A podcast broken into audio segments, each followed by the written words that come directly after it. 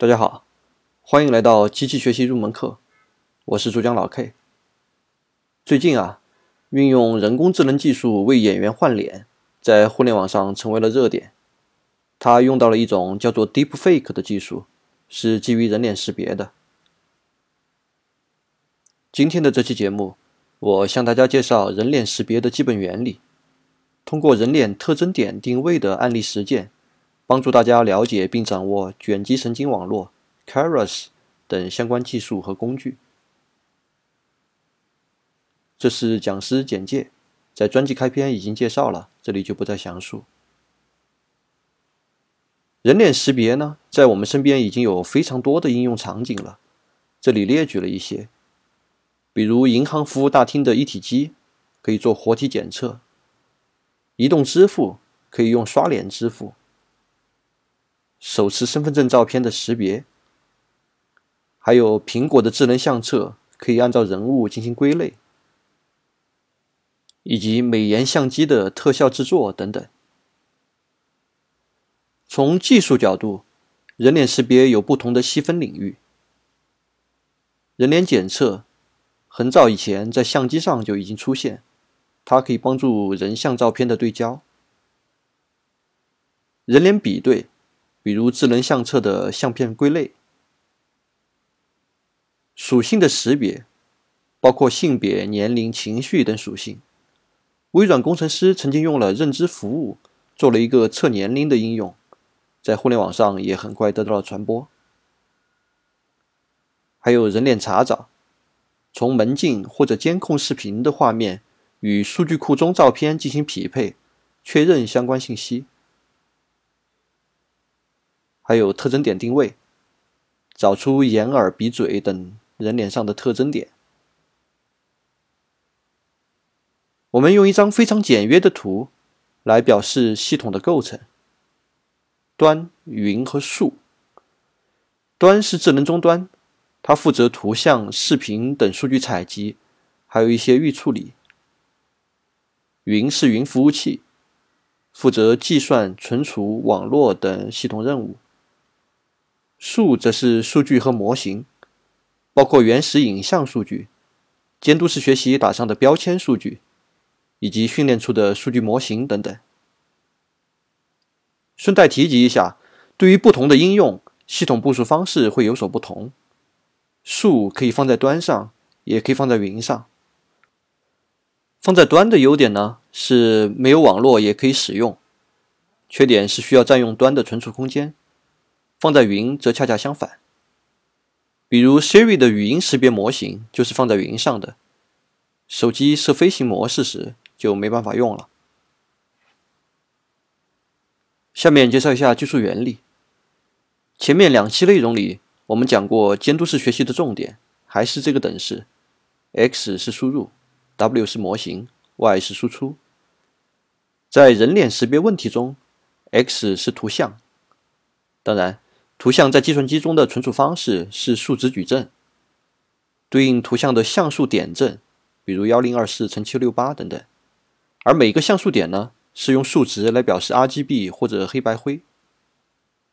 不同的图像所对应的数值矩阵是不同的，但在数值分布上会呈现出一定的特征。比如人的脸和五官，不管出现在图像中的哪个位置。对应的数值都会有一定的规律。对于人脸检测问题，Y 是方框，把人脸能够装在方框当中。准确的说，也就是这个方框四个点的坐标值。对于人脸特征点定位的问题呢，Y 则是这些特征点的坐标值。而对于年龄识别问题，Y 则是标签值。身份识别也是标签值，比如这张照片对应的是你这个 ID。这样呢，人脸识别的相关问题就都转换成为基于数值矩阵的分类或者回归问题。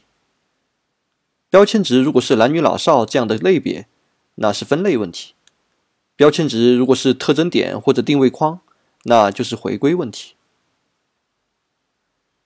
我们以特征点定位为例，先看一下演示效果。下面呢是某次奥巴马演讲的视频，我们运用机器学习的方法做了人脸特征点的定位。大家知道，视频是一帧帧的图像，我们对每张图像标注了相应的特征点，就合成了以下的这个视频。来看一下我们的训练数据集。X 是各种人脸的照片，包括正面、侧面的各种人像照。Y 呢是眼、耳、鼻、喉这些关键点的坐标。我们的目标是用这些数据训练模型，告诉模型，当给定图像是这样的数值矩阵时，对应的人脸特征点在这些位置。我们希望训练好的模型。对于未知的图像，可以做出正确的特征点预测。前面的内容中，我们介绍了随机森林 （Random Forest） 和支持向量机 （Support Vector Machine）。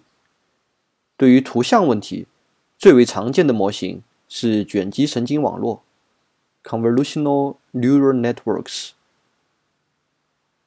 简单理解，卷积神经网络。运用一系列的数学方法，建立多层结构来提取数据特征，基于这些数据特征进行判断预测。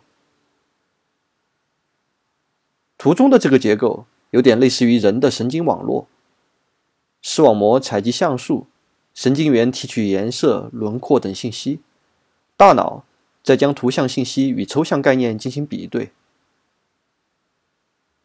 运用了数学的卷积方法，类似于神经网络，所以这个结构叫做卷积神经网络。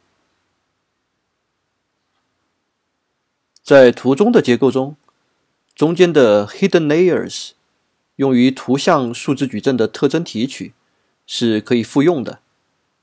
对于分类问题，我们右边用 classification 的结构；对于回归问题，换成 regression 的结构就可以了。关于卷积神经网络，可以用博大精深来形容。近年以来，有非常多的研究成果，比如 CMU 卡耐基梅隆大学的 OpenPose，还有 Facebook 的 Mask RCNN 等等。我们入门课的主要目的呢，是让大家快速了解机器学习的基本原理、应用场景、常用方法与工具，通过项目实践而快速上手。更为深入的内容，后续我们再逐步进行介绍。好，下面进入代码讲解。我们要训练人脸特征点识别的模型。前面内容中，我们更多的用到 sklearn 的工具，这次将用到 Keras，它适合于构造神经网络模型。